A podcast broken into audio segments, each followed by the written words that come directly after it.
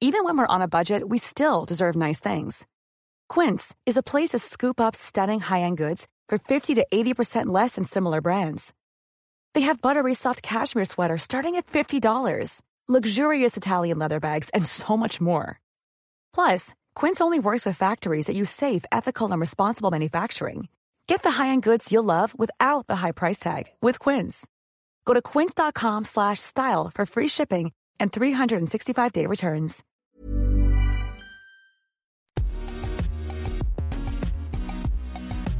Bonjour à toutes et à tous, bienvenue dans Poulain Affût. Ravi encore de vous retrouver pour l'épisode 13 de la saison 6, pardon, toujours avec à mes côtés Arnaud Beurdelet, journaliste milieu olympique. Salut Arnaud. Salut Raph, bonjour à toutes et bonjour à tous. Poulain Rafute, vous le savez, c'est le podcast hein, qui rafute le rugby au menu aujourd'hui. D'abord, comme chaque semaine, Raph nous servira son humeur du jour, ce sera la ruade de Poulain. Dans la deuxième partie, nous aurons la chance de recevoir la troisième ligne du 15 de France féminin, Marjorie Mayence, récemment médaille de bronze lors de la Coupe du Monde en Nouvelle-Zélande. Enfin, dans la troisième partie, au débrief façon Poulain Rafute. Je vous rappelle évidemment que ce podcast est à retrouver sur toutes les bonnes plateformes d'écoute, hein, de Deezer à Spotify en passant par Acast ou Apple Podcast. Donc surtout, abonnez-vous pour ne rien rater de la saison. Est-ce que vous êtes prêts? Poulain Rafute, saison 6, épisode 13, c'est parti.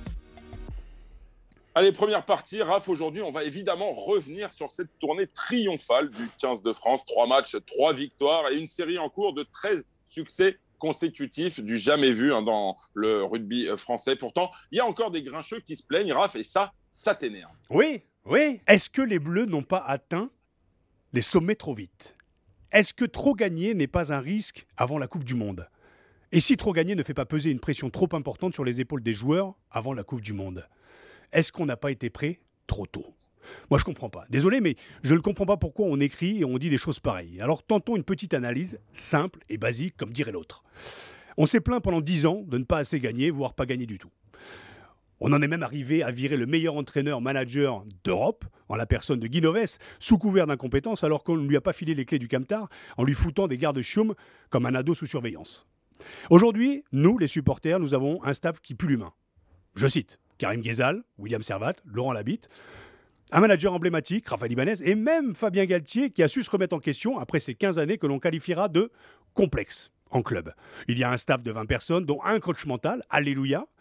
Et on a un public acquis à la cause de l'équipe de France et surtout aujourd'hui une putain de génération de mecs hyper professionnels. Des mecs jeunes, certes, mais responsables sur le terrain, des types qui sont fixés des objectifs à court, moyen et long terme et qui ont leur destin entre leurs mains. Personnellement, je comprends qu'ils n'aient pas mis sur leur feuille de route au début de leur aventure un truc du genre Ah bah tiens, pourquoi on ne se foutrait pas le doute en perdant un petit match sur la tournée de novembre, histoire de, histoire de se foutre le doute à un moment donné? Alors, qu'ils ont trouvé une vitesse de croisière sur notre cher paquebot 15 de France et nous font vivre des moments extraordinaires, pourquoi ne pas s'auto-saborder à grands coups de hache dans la coque de notre cher bateau 15 de France en nous foutant dans l'incertitude avec une défaite plutôt que de croire en un destin ensoleillé à travers une entreprise qui fleure bon la réussite et qui gagne il y a une méthode, une façon de procéder, une montée en puissance, une vision, il y a un plan d'action. Peu de choses sont laissées au hasard. Tout est analysé, si ce n'est la manière dont va rebondir le ballon. Mais même lui, on lui a foutu une puce au cul maintenant pour savoir combien de kilomètres il parcourt et à quelle vitesse. Sans déconner, mieux vaut construire une équipe dans la victoire que dans la défaite encourageante. J'entends déjà le fameux mieux vaut prévenir que guérir, ou encore par le passé, si nous avions, stop, dans le passé, nous n'avions pas cette génération et tous les ingrédients qui, permettent de conquérir le Saint Graal. Nous n'avions pas non plus ce record de victoire. On peut tout interpréter, revoir l'histoire à grands coups de oui, mais si, stop, oui, mais si, oui, mais si, oui, mais si, ma, ma tante en avait, on l'appellerait mon oncle.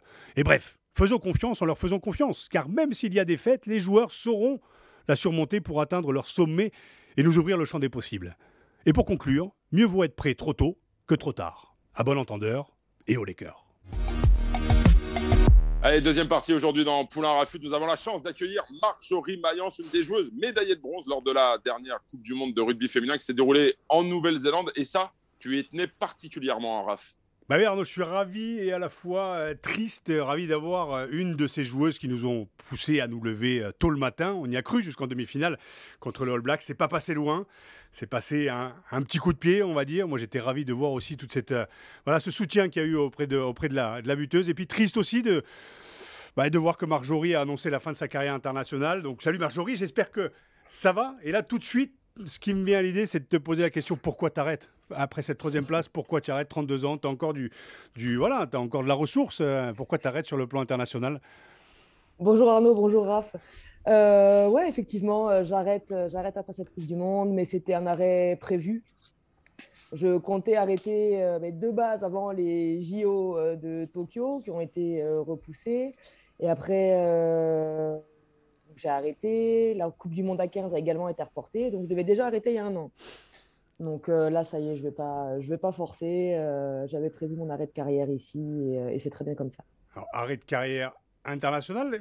Quel est l'avenir de, Marjorie Maillan? Alors, est-ce que tu as anticipé? On aime bien parler aussi ici de, reconversion professionnelle, sachant que tu étais euh, l'une des premières justement à être vraiment professionnelle sur le plan au rugby.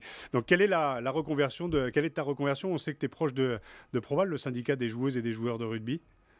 Ouais, alors déjà niveau rugby, euh, c'est, euh, j'ai pas la réponse moi-même. Je ne sais pas si je vais reprendre en club ou pas.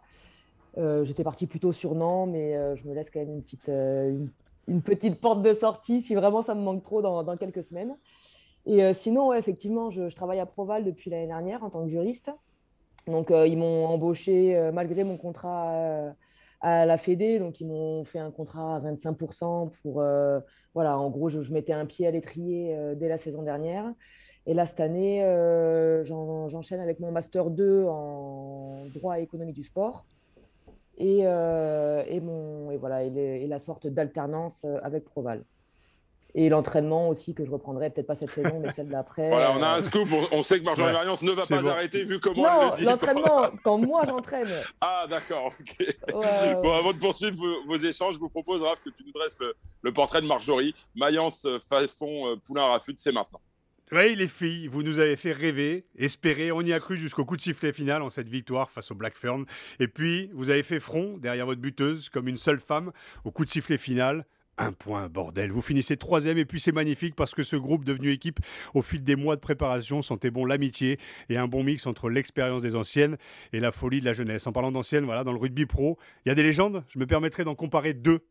Marjorie Maillan et Thierry Dussautoir. Oui, Marjorie, à 32 ans, tu es devenue au fil des années et des sélections une légende de ton sport, car pour beaucoup de jeunes joueuses en herbe, tu es une référence à ton poste. D'ailleurs, il y a The Black Destroyer et The Blonde Destroyeuse. C'est ton surnom, 50 sélections avec le 15 de France. Et puis, et plus du triple à 13, euh, deux grands chelems, Cap Coupe du Monde, dont une à 7, des JO en 2007, toujours plus. Élue meilleure joueuse internationale en 2021. 2021, on est en 2022, tu vas arrêter Marjorie. C'est pas possible, c'est pas possible. C'est avant tout une femme accomplie qui vient de raccrocher ses crampons internationaux pour se consacrer peut-être, on va le voir, d'ici à la fin de l'émission. À son club, Blagnac Rugby Féminin, tu as vu évoluer ton sport et le statut de la femme au beau milieu d'un milieu de bonhommes et tu fais partie de cette génération qui a révolutionné le rugby féminin. Je suis ravi de te recevoir, Marjorie. Euh, j'aimerais qu'on vienne, Marjorie, sur cette euh, Coupe du Monde, troisième place, on l'a dit. Et euh, est-ce que tu peux nous, nous, raconter, nous raconter un peu ce que, ce que ça fait de vivre un tel événement en Nouvelle-Zélande, la mecque du rugby On dit que pour les joueurs et les joueuses de foot, aller jouer au Brésil, c'est quelque chose de très spécial. C'est le must. Raconte-nous un peu tes émotions Est-ce que vous avez vécu cette montée en puissance jusqu'à cet événement de la Coupe du Monde là-bas Bon, déjà, merci pour, euh, pour cette petite présentation euh, très. Ah, The Blonde Destroyer, ça va devenir euh, mythique, je crois. Destroyeuse? Attends, j'ai mis. J'ai Destroyeuse, pardon. Ah bah ça sonne bien, je trouve. Et ouais, non, c'était. ouais, ça a été quelque chose de fort. C'est vrai qu'il y avait une ambiance assez particulière dans les stades. J'avais encore jamais joué contre la Nouvelle-Zélande à 15. Et euh, voilà, vivre, euh, vivre le haka, vivre euh, le, jour de finale avec un stade à plus de 40 000 personnes, c'est ouais, ça a été quelque chose de, fort. Et en fait, je suis surtout très heureuse de voir que le rugby joué par les femmes prend une telle ampleur et qu'on est vraiment sur une, sur une très belle dynamique. Puis c'est vrai qu'en Nouvelle-Zélande, l'ambiance, l'accueil a été a été superbe. Dès qu'on était, euh, je me rappelle, on marchait dans la rue, il y avait toujours les gens qui nous saluaient, qui, nous, qui discutaient. C'était, euh, voilà, on sentait vraiment beaucoup de bienveillance. Euh, concernant le, ta carrière internationale, tu l'avais annoncé, tu as arrêté le rugby à 7 après les, JO, justement, de, de Rio. Est-ce que c'était un objectif de terminer euh, ta carrière internationale en Nouvelle-Zélande, sachant, et tu nous le disais en off tout à l'heure, que euh, voilà, il y a eu le confinement, il y a eu plein d'événements qui sont passés depuis, mais est-ce que cet objectif de finir en Nouvelle-Zélande, c'était un objectif à long terme? Oui, moi j'avais voilà, j'avais envie de faire les JO de 2020 à Tokyo, l'année d'après de postuler pour la Coupe du Monde en Nouvelle-Zélande. Bon, les choses avec le Covid se sont mal enchaînées, tout a été reporté. Mais, mais c'était oui, mon, mon, dernier objectif, participer à, une dernière Coupe du Monde à 15 en Nouvelle-Zélande. Alors, tout n'a pas été rose dans le mondial. Euh, voilà, voilà, troisième place euh, euh, méritée. on a parlé de tension avec le, sélectionneur Thomas Darac. Tu me vois arriver. Tu confirmes, c'est difficile. Est-ce que c'est subjectif? Est-ce que c'est, on va parler justement un petit peu de Jessie Trémoulière, la meilleure joueuse du monde qui l'a été avant toi en 2018, qui a pris la parole dans les médias justement sur la manière dont elle avait été coachée. Est-ce que c'était subjectif ou est-ce que c'était une ambiance un peu, un peu globale, difficile comme question, je sais, mais c'est. quel est ton point de vue? Non, ça a été euh, effectivement une année très, très particulière. Euh, bah, de toute façon, ça s'est quand même ressenti sur les résultats et sur le jeu qu'on produisait. Hein. Euh, le Six Nations a été pas bon du tout en termes de contenu. Le, la, la préparation, notamment avec les deux matchs contre l'Italie. dont une défaite. dont une défaite ont été donc les deux très mauvais, même si la victoire sur le premier match voilà, cache, cache un peu la misère. Mais ouais, ça, a été une année particulière avec une ambiance très spéciale. Et euh, ben, Jessie a été très courageuse de, parler de ça en première euh, dans, les journaux. Mais oui, il y a eu, euh, il y a eu de fortes tensions avec, avec le sélectionneur notamment. Et, on, a eu du mal, on a eu du mal à se libérer, on a eu du mal à se lâcher sur, ben, sur les matchs, sur, même sur les, entraînements. On a été très frustrés. Ça a été, je crois, une année de frustration. Enfin, pour, pour, euh, voilà, là, je parle vraiment de manière très personnelle. Ça a été euh, une année très difficile. Et euh, je suis hyper contente parce qu'on a réussi à se remobiliser. On, voilà, on s'est un peu, voilà, on a décidé de se reprendre en main et de, mais de vivre notre Coupe du Monde parce que c'était important, c'était important pour nous et de toute manière, on voyait bien que les résultats ne suivaient pas. Donc, on a réussi à, remonter la pente et à, voilà, montrer le rugby qu'on savait jouer malgré tout. Marjorie, euh, quels, sont les griefs réels euh, aujourd'hui envers le, sélectionneur? Est-ce que c'était un problème relationnel? Est-ce que c'était une remise en cause du projet de jeu? Est-ce que, tout était finalement intimement lié? Est-ce que vous avez un sentiment de ne pas être écouté? Est-ce que ça manquait d'échanges? Quels étaient véritablement les, les griefs? Oui, tout était un peu lié, mais il y avait pas mal de problèmes, notamment dans le relationnel, avec un manque d'écoute, euh, un manque d'écoute réel. Euh, une incompréhension également en termes de, projet de jeu. Hein. Euh, clairement, ça a été, euh, il y a eu beaucoup de, beaucoup de discussions autour de ça parce que on comprenait pas certaines choses et c'était difficile à trois mois d'une Coupe du Monde de se dire bon ben qu'est-ce qu'on fait maintenant? On n'arrive pas à jouer? comment c'est possible quoi avec les joueuses qu'on a sur le terrain? Et du coup, ouais, le manque de communication a été très très difficile le, voilà, le manque, bah, Jessie a parlé de, manque d'honnêteté. Euh, et euh, ouais, il y a eu une ambiance euh, très pesante durant, ouais, durant tout au long de l'année et du coup, durant, durant aussi la Coupe du Monde. Quoi. Heureusement, voilà, comme, comme Jessie, enfin, comme, comme tu l'as dit, la Fédé a, nous a écoutés pour le coup. Il y a eu un, médiateur. Hein. Voilà, il y a un médiateur qui est venu sur place, hein, c'est ça, Christophe Reit. Voilà, Christophe devait venir dans tous les cas. Il y a, voilà, il y a Serge, il y a Bernard qui sont venus aussi, qui devaient de toute manière venir pour la Coupe du Monde. Mais euh, Christophe est venu et ça a fait, euh, ça a fait du bien d'avoir voilà, de l'écoute. La Fédé, pour le coup, a été vraiment à notre écoute. Et, euh, je remercie vraiment l'institution parce que parce qu'elle nous a permis réellement de finir la compétition de manière libérée et de, de, de se décharger de quelques, quelques problèmes et quelques, voilà, quelques problèmes euh, durant la compétition. Tu as vu évoluer, je le disais, hein, tu, étais précurseuse, on va dire, en fait, dans le rugby professionnel féminin. Tu vois le rugby féminin évoluer depuis de nombreuses années. C'est une étape en plus, le fait de se sentir aussi écouté par la fédération, écouté par Bernard, écouté par, euh, par les responsables du rugby français aussi, de dire qu'en fait, ça ne, ouais, ça n'allait pas. Et je trouve que c'est, enfin. Et, moi, ce que j'aime aussi dans le discours de Jessie, Trémoulière et, ton discours, à la différence de, des hommes aussi parfois qui, qui osent pas dire les choses parce que, bah, parce que la gamme elle est bonne, parce que ça. Mais là, ça fait plaisir en fait d'entendre que, ouais, en fait, les choses n'allaient pas et qu'on a pris le pouvoir sur, euh, sur notre, euh, notre dessin. Je trouve ça assez courageux. Et, euh, et, je sais pas ton point de vue par rapport au fait d'être de plus en plus écouté aussi par la fédération et, et bah, ça, ça apporte une légitimité en plus aussi au rugby féminin et à sa professionnalisation, je trouve. Ouais, bien sûr. Là, on, voit que depuis quelques années, euh, notre, euh, notre équipe euh, de France est importante et que les résultats comptent, que les résultats comptent beaucoup. Bah, D'ailleurs, la Fédé a changé tout le staff juste après le 6 Nations parce qu'ils voulaient gagner. Sauf que ben, nous, en interne, on s'est rendu compte que c'était peut-être pas la bonne manière de, faire. quoi. Et, et, ça fait plaisir de voir que, ouais, de voir qu'on est écouté parce qu'il y a eu un réel mal-être. Hein. La saison a été vraiment, vraiment difficile. Et le début de la Coupe du Monde a été très difficile. Et, euh, d'avoir des interlocuteurs euh, qui nous prennent vraiment au sérieux, euh, c'est agréable et on se sent beaucoup moins, beaucoup moins délaissé.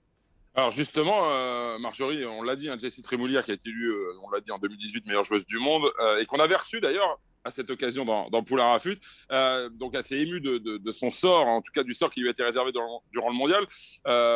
on a vu qu'après la parution de l'interview chez nos confrères de, de l'équipe, la fédération avait euh, tout de suite réagi. Hein. je, je, prends une partie du, du communiqué. La FFR prend très au sérieux euh, donc les propos. Elle a publié un communiqué, on l'a dit, et elle a fait savoir qu'il y avait un travail de débriefing et d'analyse qui avait démarré donc au lendemain de la compétition avec l'ensemble des acteurs de, de, la Coupe du Monde. Le communiqué dit précisément ce travail comprend l'écoute de l'ensemble des joueuses du groupe France ainsi que du staff. Il sera terminé vers le 20 décembre. Ça veut dire, Marjorie, que tu vas être entendu au cours de, de ce travail. C'est pas une enquête, hein, c'est de ce travail d'analyse finalement post Coupe du Monde. Mais je sais pas parce que on en a déjà beaucoup discuté euh, pendant la Coupe du Monde. Donc euh, j'espère, j'espère que toutes les joueuses euh, seront, euh, seront entendues pour que, oui, pour que, le, pour que les informations viennent, ben, viennent de tous les côtés. Si on entend que, que les gens du staff, que les, que les élus, etc., je pense que le travail ne sera pas fait de, de, manière, voilà, de manière réelle. Donc j'espère que tout le monde sera entendu et que voilà, des solutions vont pouvoir être trouvées pour, euh, pour que l'équipe de France puisse enfin gagner. Le fait d'être néo-retraité, ça te permet aujourd'hui d'être finalement totalement libre dans l'analyse et dans ta prise de parole? Euh, Franchement, je. T'as jamais eu de ballon dans ta poche, après, ouais, de par l'expérience. Euh. Ouais, ouais, c'est plus, je pense, de par mon expérience. Parce que, et puis, oui, la fin de carrière que j'ai vécue là, qui a été quand même très, ouais, très difficile j'ai voilà, je, je, pense que j'ai pris beaucoup en maturité, que j'ai appris beaucoup en termes de ouais, en termes de relations humaines et j'ai appris beaucoup sur moi. Aujourd'hui, je sais ce que je veux, je sais ce que je veux pas. Et, euh, et ouais, je pense que ça me permet de, de, prendre la parole plus facilement, en tout cas de pas sentir de pression de part et d'autre ce genre de choses. Par rapport à cette, Coupe du Monde, est-ce que tu n'as pas le sentiment, en tout cas moi c'est le sentiment qu'on a de, loin, hein, en l'ayant vu de, France, que, que c'est un petit peu le même genre de scénario qui s'est passé avec Titi du Sautoir en 2011, la Coupe du Monde, alors perdu d'un point. Le scénario est à peu près le, le même, sauf que en 1999, en 2011, et comme vous l'avez fait aujourd'hui, vous avez pris le pouvoir, c'est-à-dire que vous êtes passé au-dessus du côté justement hiérarchique du sélectionneur, du manager. Est-ce que c'est ce qui s'est passé? Et si oui, à quel moment il y a eu ce déclic de dire ok, bon, ça va, prenons, notre, voilà, prenons le bon pouvoir justement sur ce que l'on a à faire, notre aventure humaine, ça nous appartient, c'est nous les joueurs sur le terrain. Est-ce qu'il y a eu ce genre de discours? Et j'imagine que si oui, il y a dû l'avoir de la part des leaders euh, du groupe Vas-y, balance. Qui? Ouais, non, je ne vais pas rentrer dans, tous les détails, mais effectivement, euh, je pense que l'aventure est, oui, peut-être un petit peu euh, comparable à celle, euh, à celle des Bleus et de Thierry du Sautoir en 2011. Mais ouais, je crois qu'on a eu le déclic bah, après le match de l'Afrique du Sud, quand bah, on avait enchaîné bah, le Six Nations, on avait enchaîné les deux matchs contre l'Italie, terminé par une défaite, et un premier match de l'Afrique contre l'Afrique du Sud bah, plutôt très moyennasse. Effectivement, on gagne, mais c'était un premier match de compétition. On avait toutes énormément d'envie, mais on sentait qu'il manquait quelque chose. Euh, le débriefing a été musclé. Et, euh, et là, on s'est dit, bon, allez, là, c'est bon, maintenant, les filles, euh, stop, on, arrête. On peut pas, parce que là, il y avait le match des Anglaises la semaine d'après on s'est dit, si on continue comme ça, on en prend 40, euh, on en prend 40 dans une semaine par les Anglaises. Donc, euh, prenons les choses en main, euh, faisons, jouons le rugby qu'on a envie de jouer. les choses qu'on n'a plus envie, on dit stop. Les choses qui nous dérangent, ça sera, c'est non. Et, ou sinon, ou sinon, voilà, on les fera pas de toute manière. Donc, ça a été un petit peu, ouais, un petit peu le déclic, la goutte d'eau. Les dix premiers jours avaient été compliqués déjà en, en Nouvelle-Zélande. Et là, ouais, le, match et le débriefing du match ont été un petit peu la, goutte d'eau. Donc, c'est là qu'on s'est vraiment ressaisi, qu'on s'est recentré sur nous et que ouais, qu'on s'est retrouvé, qu'on s'est ressoudé et qu'on a réussi à faire une compète qui, en tout cas, euh, nous a satisfait sur le plan de, la remobilisation. Oui, sur le plan de la remobilisation. Mais est-ce qu'il y a aussi des, des, regrets que nous, on peut vivre aussi en tant que supporters sur ce match face aux Black Ferns On le rappelle, à un point, ça s'est joué à un point. Euh, tu le dis, sur le, sur le, sur, le, la, la, mobilisation du groupe, on a senti que c'était une, une réussite. Mais est-ce qu'on a quand même le sentiment sur sa demi-finale que les Bleus ne sont pas passés à côté de, de quelque chose d'énorme, de très très grand. Euh, et je referai encore la comparaison avec 2011. Euh, ça se joue certes à un point. On parlera pas du coup de pied parce que c'est, c'est, c'est un fait de jeu justement. Et mais est-ce que c'est ton sentiment justement de dire que ouais, vous êtes passé à côté de qui aurait pu être un exploit une fois de plus comme en 2011 ou Enfin, en fait, j'ai deux sentiments un peu ambivalents parce que d'un côté, je me dis effectivement, on est passé très proche, très proche de l'exploit, mais on est passé très proche de l'exploit. Mais je pense qu'on a quand même perdu. En fait, je, moi, je, suis frustré parce qu'on a perdu un an. Euh, on a perdu un an, on a perdu du temps de préparation où, on euh, où beaucoup de filles ont été, euh, bah, n'ont pas été à leur niveau parce que, parce que pas forcément bien mentalement. Et je crois que c'est là qu'on a perdu du temps. C'est plus en amont. Là, ça se joue sur un fait de jeu. ça se joue sur, sur pas grand-chose. On a donné tout ce qu'on avait dans mmh. l'engagement. Mais je pense que le temps, on l'a perdu avant. Puis sincèrement, euh, après, le match, euh, après le match de l'Italie, euh, on aurait payé pour être en demi-finale et perdre d'un point contre les Blacks. Durant la saison, on se disait, mais là, on, voyait, enfin, on se disait, mais là, si on passe l'écart, c'est bien déjà. Donc, ah j'ai voilà une frustration parce qu'on a perdu beaucoup de temps et je pense qu'avec l'équipe qu'on avait, on aurait pu être champion du monde, vraiment. Mais je suis quand même euh, contente parce qu'il y a trois mois, euh, il, y a, il, y a, quatre mois, on m'aurait dit euh, Marjo, tu seras en demi-finale, tu perdras d'un point contre les Black Ferns et tu prendras le bonus défensif contre les, contre les Anglaises. Sincèrement, je n'y aurais pas cru. Marjorie, sans vouloir me faire l'avocat de la défense, on, dit que les équipes féminines sont peut-être un peu plus difficiles à manager que, les équipes masculines, que la sensibilité y est un peu plus exacerbée. Euh, est-ce que c'est un cliché euh, totalement sexiste? Et dans ces cas-là, pardon, je l'assume. Ou est-ce qu'il y a une part de vrai quand même? Euh, Je pense pas du tout que les femmes soient plus difficiles euh, à manager. Sincèrement, je pense qu'on est très docile, qu'on a juste besoin de comprendre ce qu'on fait, qu'on a juste besoin d'être bien dans le groupe. Bah, Wayne Smith, l'entraîneur de, la nouvelle des, Black Ferns, a très justement dit les gars, ils ont besoin de bien jouer au rugby pour être bien. Les filles, elles ont besoin d'être bien pour bien jouer au rugby. Et effectivement, euh, on est passionné de rugby, euh, on bosse beaucoup. Enfin, sincèrement, on est... enfin, je trouve qu'on est dans un cadre euh, précis. On nous dit de pas sortir, on sort pas. On, a une hygiène de vie très bonne. On est bienveillante. On a envie que tout se passe bien, que ce soit avec le staff, avec entre nous. Sincèrement, je ne pense pas qu'on soit très difficile à manager. Après, il nous faut de l'honnêteté il nous faut de la confiance. On ne peut pas marcher, on ne peut pas aller à la guerre pour quelqu'un que, avec qui euh, il n'y a pas de, relation de confiance qui s'est enclenchée. Donc, euh, je ne pense pas qu'on soit difficile à manager. Je pense que la manière est peut-être différente, effectivement. Euh, mais je crois que ce n'est pas quelque chose de, difficile. En tout cas, je, je ne pense pas qu'on soit difficile.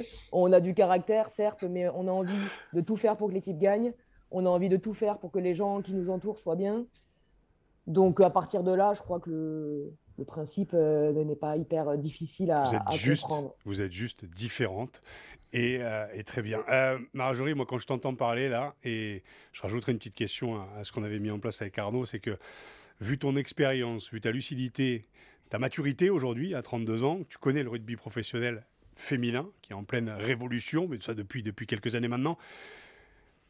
Quand quand tu y reviens? Parce que là, justement, s'il y a des places à prendre, justement, alors attention, toute proportion gardée, on va laisser justement toute, voilà, que, les langues, se délient, mais, mais après, il y, a, la fameuse appétence, tu vois, ce mot qui sort de nulle part, appétence. Il y a quand même, tu as quand même, bordel, de l'expérience et de ce que tu racontes quand même, mais Vas-y quoi, vas-y, fonce. Et je pense que justement la nouvelle génération a besoin d'avoir des figures tutélaires, d'avoir besoin des figures comme toi. Je parlais de légende et je pèse mes mots, hein, vraiment. Tu marques le rugby féminin, mais tu vas le marquer de l'autre côté. Alors il y a peut-être le deuil à faire que tu n'as pas encore fait parce que j'ai cru comprendre que tu n'arrêterais pas du jour au lendemain. Ça va continuer. Mais derrière, à court, moyen ou long terme, à mon avis, à moyen terme, voire court terme, on va te revoir avec le coq sur le cœur. Euh... je sais pas, je sais pas. Après, c'est sûr que je serai jamais très loin du rugby. Euh, j'entraîne, enfin, j'ai entraîné euh, les jeunes au club. J'ai voilà, j'ai mon diplôme d'entraîneur et c'est, je pense que c'est un domaine dans lequel je, je reviendrai. Euh, ça me tient le, voilà, mon sport me tient à cœur. Ça fait 22 ans que j'en fais. Et oui, j'ai envie que l'évolution du rugby pour les femmes soit bonne, qu'elle soit longue, qu'elle soit bonne, que ça retombe pas comme un soufflé. Je suis très contente de voir que depuis 10 ans, l'évolution est constante mais voilà, je ne sais pas sincèrement sous quelle, quelle, forme ça prendra, mais là je travaille déjà à Proval, on travaille beaucoup sur, euh, mais sur le rugby féminin également, je suis sur toutes les réunions avec la, avec la fédération, avec, euh, avec euh, les instances du rugby. Moi, mon domaine pour l'instant, c'est le, le droit, le droit du sport. Mais oui, je serai, je serai jamais très loin, je serai plus sur le terrain, mais, mais j'ai envie de, participer quand même un peu à, cette évolution, en tout cas de voir quelle direction ça prend et que, la direction soit bonne. Avec Jessie Tréboulière et puis les anciennes, je vous avais formé un truc chambé, je le sais, c'est comme ça. On ira déjà boire des bières dans les tribunes pour, commencer. Je viendrai trinquer avec vous en vous disant, vous voyez les filles, j'avais raison. Et j'ai rarement raison hein, sur le rugby, mais là sur le coup, je sais que ça va se faire. Allez. Euh, non, je voudrais revenir à Marjorie parce que tu parles justement euh, bah, de, ta position de juriste, euh, on parle de, droit du sport. Là, on a appris dernièrement qu'il y avait une, action en justice qui était menée par d'anciens joueurs de, rugby professionnels, hein, Karl entre autres, qui attaquent donc la Fédération française de rugby et la Ligue nationale de rugby parce qu'ils s'estiment ne pas avoir été protégés par rapport à toutes les commotions qu'ils ont pu subir durant, durant leur carrière. Qu'est-ce que tu en penses, toi, aujourd'hui? Est-ce que tu as le sentiment que on a quand même de l'extérieur le sentiment qu'il euh, y a eu des avancées hein, euh, avec tout ce, protocole commotion. On a l'impression que la, prise en charge est, bien meilleure. Est-ce qu'il y a encore des efforts à faire Est-ce que, par exemple, le, rugby féminin, de, ce point de vue-là, est également aussi bien protégé? Oui, je pense que bah, d'une part, je pense que c'est euh, voilà un versant très difficile, très difficile bah, à gérer parce que les symptômes des commotions sont très différents selon les personnes que la commotion elle-même est très difficile à appréhender. On peut prendre un coup à la tête, être un peu sonné, pas forcément faire de commotion. Et... En fait, c'est difficile pour des gens déjà qui ne sont pas du médical de l'envisager. Donc, dans les clubs, euh, surtout avec euh, ben voilà, quelques, quelques entraîneurs, managers qui sont encore un peu de la vieille école, c'est difficile euh, pour un manager qui n'est pas médecin de dire bon, ça va, il a pris un coup à la tête, mais bon, il va s'accrocher, il nous parle bien. Il est... Les symptômes sont difficiles à, à comprendre. Mais je crois qu'on est vraiment dans, dans, une grosse progression dans ce domaine-là. Euh, oui, les, joueurs alertent et c'est normal parce que beaucoup ont été euh, très mal pris en charge. Ça dépend aussi des, gens qui gèrent ça dans, dans, les clubs. Mais de manière générale, euh, les protocoles commotion sont beaucoup mieux gérés, les protocoles de reprise sont beaucoup mieux gérés.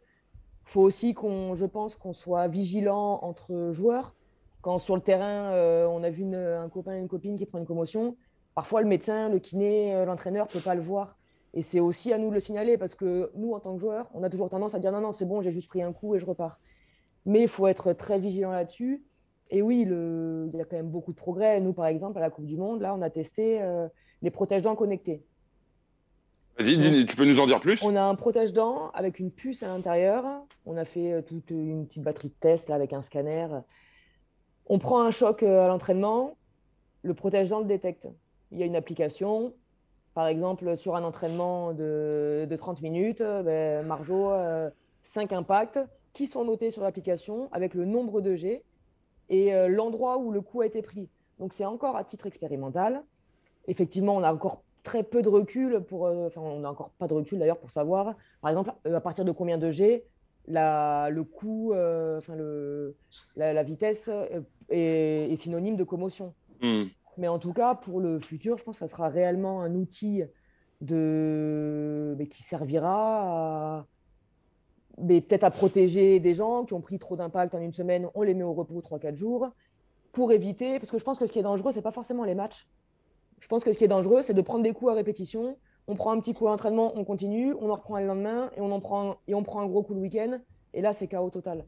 Et je pense que le cerveau, mais comme tout muscle, c'est comme quand on prend une béquille à la cuisse, on prend un petit coup à l'entraînement, bon, bah, ça va, j'ai pris un petit coup, machin, je reprends un gros coup en match dessus, ma cuisse, elle explose. Sauf qu'à la cuisse, on le sent réellement, on le sent sur le coup, on peut plus courir.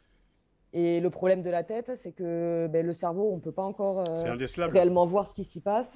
Et je pense que les gros dangers sont là, mais en tout cas les progrès euh, technologiques, les instances, les arbitres, les entraîneurs font, et les médecins font de réels progrès là-dessus. On est, euh, on est vraiment dans le, dans le rôle de, protection du joueur.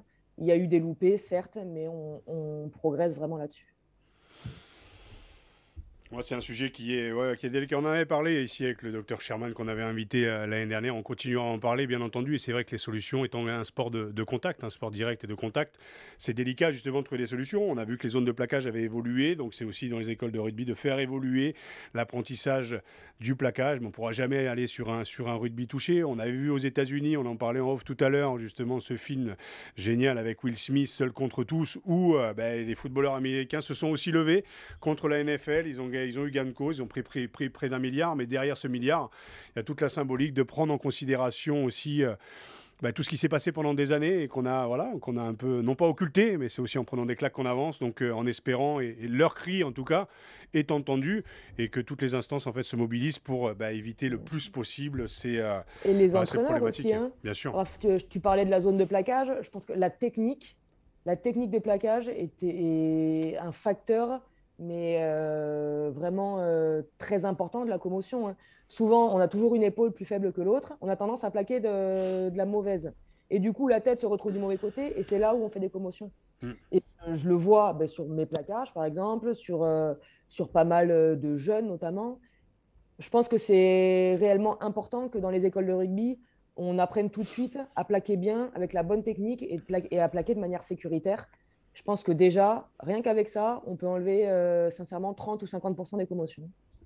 Ah, justement, Marjorie, euh, vu que tu as été une des meilleures plaqueuses hein, de, cette Coupe du Monde, euh, on ne l'a pas découvert sur, cette Coupe du Monde, mais est-ce que tu auras des souvenirs dans 10, 15, 20 ans et, quels seront ces souvenirs finalement quand tu te retourneras sur cette, sur cette belle aventure? Ouais, j'aurais plein de souvenirs. Euh, c'est vrai que là, je suis hyper contente parce que, bon, là, j'arrive en fin de carrière, 32 euh, ans. Euh, je me suis dit, passer deux mois en Nouvelle-Zélande avec les mêmes gens, ça, va, ça peut être compliqué. Et vraiment, je suis contente parce que j'ai appris à découvrir des filles que, ben, que je connaissais déjà bien, mais avec qui je n'étais pas forcément encore amie. Et là, j'ai réellement découvert des amis. J'ai découvert des filles qui sont un peu révélées qui ont réveillé, réveillé, révélé un peu leur caractère. Euh. Et je trouve qu'on s'est vraiment soudé dans, ouais, bah dans la douleur, parce que ça a été quand même euh, difficile. Et euh, ouais, je me, je me, rappellerai de ça, je me rappellerai de cette force collective qu'on a eue, de la complémentarité qu'on a eue durant les réunions, qu'on a eue durant certaines confrontations, en se disant, mais non, on ne peut pas se laisser faire. Et dès qu'il y avait quelqu'un en difficulté, tu avais une fille qui arrivait, qui, qui, qui la relevait et qui l'aidait dans sa prise de parole. Et je crois que c'est ça qui nous a fait aussi basculer un petit peu sur le terrain. On s'est retrouvés, on s'est vraiment soudés. Et euh, ouais, collectivement, c'est ce que je retiendrai. Et euh, je retiendrai surtout euh, ouais, la manière dont j'ai réussi à me relever. Parce que bon, j'ai pas joué de, la saison. J'ai fait un burn-out en novembre. En lucination, j'étais en forme et je joue pas une minute d'ucination. Et, et j'arrive à revenir, à revenir sur cette Coupe du Monde et, à faire quasiment tous les matchs en faisant des, des, bonnes perfs. Je suis très contente. Donc, euh, ouais, je retiendrai ça. Ce dernier match contre les Anglaises, voilà, c'est toujours des matchs que j'affectionne beaucoup. Et c'est vrai que j'avais perdu un peu confiance. Je me disais, ouais, mais ça se trouve, il a raison, je suis devenue nulle. Et, euh, je suis contente d'avoir euh, ouais, remonté la tête et que les, ouais, que les copines m'aient aidé vraiment à, passer cet obstacle et à, à me défouler sur le terrain et, et, du coup un peu en dehors aussi. Génial. Tu sais, Marjorie, en général, on a toujours le mot de la fin. Et après, on débrief, tu vois, en off. Normalement, l'invité part. Mais moi, je vais débriefer euh, maintenant, tout de suite, parce que je pense que, au-delà de ce que je vais te dire, c'est tout le rugby féminin qui est, concerné. En fait, tu fais du bien. Euh, putain, j'aurais même envie de te reposer la question, mais on partira encore sur une demi-heure sur le burn-out parce que c'est quelque chose de, de, mettre en mots justement des moments compliqués dans la vie d'un sportif. Je suis assez fan de ça et je prends ce problème à bras le corps. Je sais que Proval aussi. Mais au-delà de ça, ton discours, euh, ta sincérité, euh, ce que tu ce que as dégagé en tant que joueuse est à l'image de ce que tu viens de nous offrir pendant une demi-heure. Donc, euh, je suis très touché de, voilà, de te connaître autrement que, que, que joueuse. Je ne suis pas surpris. J'étais ravi de ce moment parce que parce que ça fait du bien au rugby féminin, parce que ça fait du bien au rugby et ça fait du bien aussi aux instances et aussi à ceux qui nous coachent ou qui nous ont coachés. Un moment de pouvoir aussi de se remettre en question et de se dire, bah ouais, en fait, s'il y en a une qui l'ouvre de manière subjective, je vais peut-être pas me remettre en question, mais collectivement, quand tout le monde commence à l'ouvrir, va peut-être falloir que je me regarde en face et c'est toute la révolution aussi du management patriarcal masculin qu'on a connu nous aussi à ma génération. Il évolue. C'est pour ça que tu as toute ta place dans les années, peut-être les mois, voire les jours ou les semaines à venir dans le rugby. Tu fais du bien et j'étais ravi de te recevoir. C'est très sincère.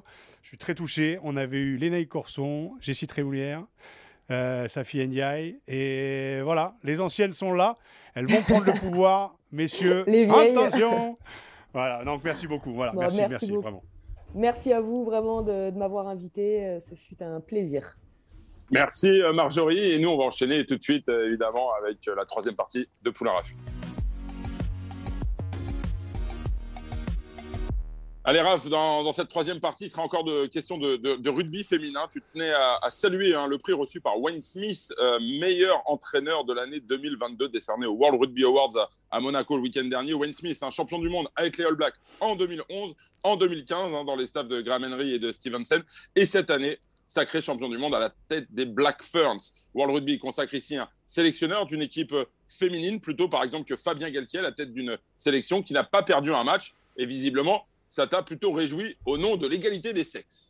Oui, au nom de l'égalité des sectes, et puis aussi en termes d'expérience. On l'a dit, je l'ai dit un petit peu dans ma ruade au début, que voilà, Fabien Galtier avait eu un parcours un peu délicat en tant que manager de différentes équipes, Stade français, euh, Montpellier euh, et, Toulon. Force est de constater qu'aujourd'hui, avec tout son staff, euh, voilà, il fait, des, il fait des miracles, et tant mieux pour lui, et tant mieux pour les joueurs, et tant mieux pour l'équipe de France. Mais voilà, face à lui, on a quand même voilà, ce, ce, Wayne Smith qui est champion du monde en 2011, champion du monde en 2015, et puis aujourd'hui champion du monde avec, avec les féminines. Donc en termes d'expérience, de réussite, à la fois, ben voilà, tu coaches pas les hommes comme tu coaches les femmes. Tu l'as, tu as posé cette, cette, question un peu délicate, Arnaud, euh, euh, face à Marjorie, qui a très bien répondu.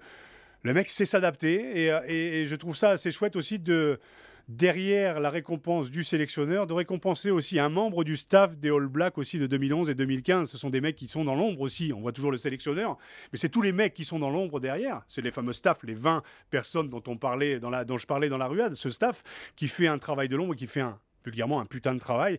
Bah aujourd'hui, il est récompensé j'en suis ravi pour lui. Et puis, c'est de récompenser aussi le Néo-Zélandais, les Néo-Zélandais, qui est toujours un petit peu euh, précurseur et un petit peu devant, même si l'équipe de France aujourd'hui masculine et devant. Donc euh, voilà, je pense que c'est un, c'est un prix complètement mérité. Allez Raph, on, va conclure. Un coup de cœur hein, pour cette opération euh, solidaire organisée par la Fédération française des supporters euh, de rugby en faveur d'Emmaüs. Tu peux nous en dire un, peu plus? Oui, c'est une collecte solidaire qui sera réalisée le 26 novembre prochain. Cette initiative, imaginée par la Fédération française des supporters de rugby, est devenue euh, au fil des semaines une collecte nationale dans la majorité des clubs de top 14 et de Pro D2, ainsi que des divisions nationales et fédérales. Donc des comités d'entreprise et d'autres collectivités ont rejoint cette action caricative. Donc tous les objets récoltés seront ensuite redistribués à Emmaüs Défi, chantier d'insertion dont la mission est d'aider par le travail de collecte, tri et revente des produits de seconde main, des personnes en situation de grande exclusion à retrouver une place digne dans la société. Donc voilà, c'est un petit hommage à rendre aux supporters qui cassent la tirelire pour être euh, voilà, au soutien de leurs joueurs chaque week-end. Beaucoup aussi sont en déplacement, et ben, sur le terrain et surtout en dehors. Ils sont tout aussi généreux, donc c'était une manière de leur rendre hommage. Le 26 novembre, cette collecte aura lieu dans la plupart des clubs de top 14. Voilà. Et pour ceux qui sont à Paris, ce sera sur le parvis du, Stade Jean-Bouin. Donc tous euh, à vos placards, à vos armoires. C'est le moment de, faire du tri et euh, évidemment de faire un joli geste juste avant les, fêtes de fin d'année. Voilà, c'est tout pour euh, aujourd'hui. Raph, merci beaucoup. Poulain Rafut, c'est terminé. On se retrouve la semaine prochaine, toujours avec la banane. Merci Arnaud. Merci aussi à Seb qui est à la réalisation de cette émission. On se retrouve la semaine prochaine et ravi de cette émission avec Marjorie.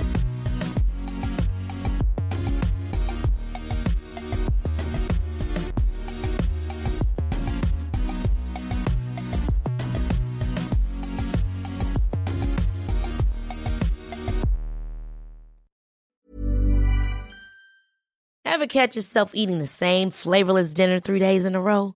Dreaming of something better? Well, HelloFresh is your guilt-free dream come true, baby. It's me, Kiki Palmer.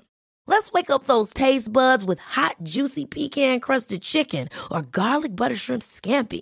Mm. Hello Fresh. Stop dreaming of all the delicious possibilities and dig in at HelloFresh.com. Let's get this dinner party started.